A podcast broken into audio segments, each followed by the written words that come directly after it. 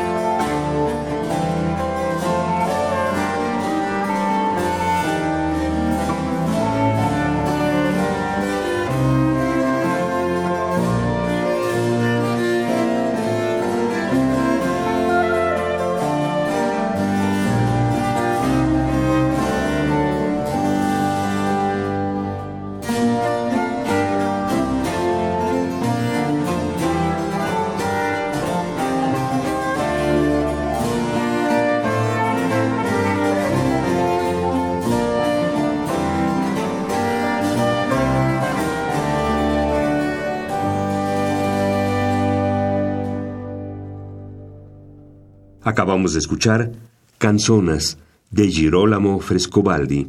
Interpretó el ensamble Les Bas Réunis, dirigido por Bruno Coxet. ¿80 años? Y 80 regalos para festejarlos.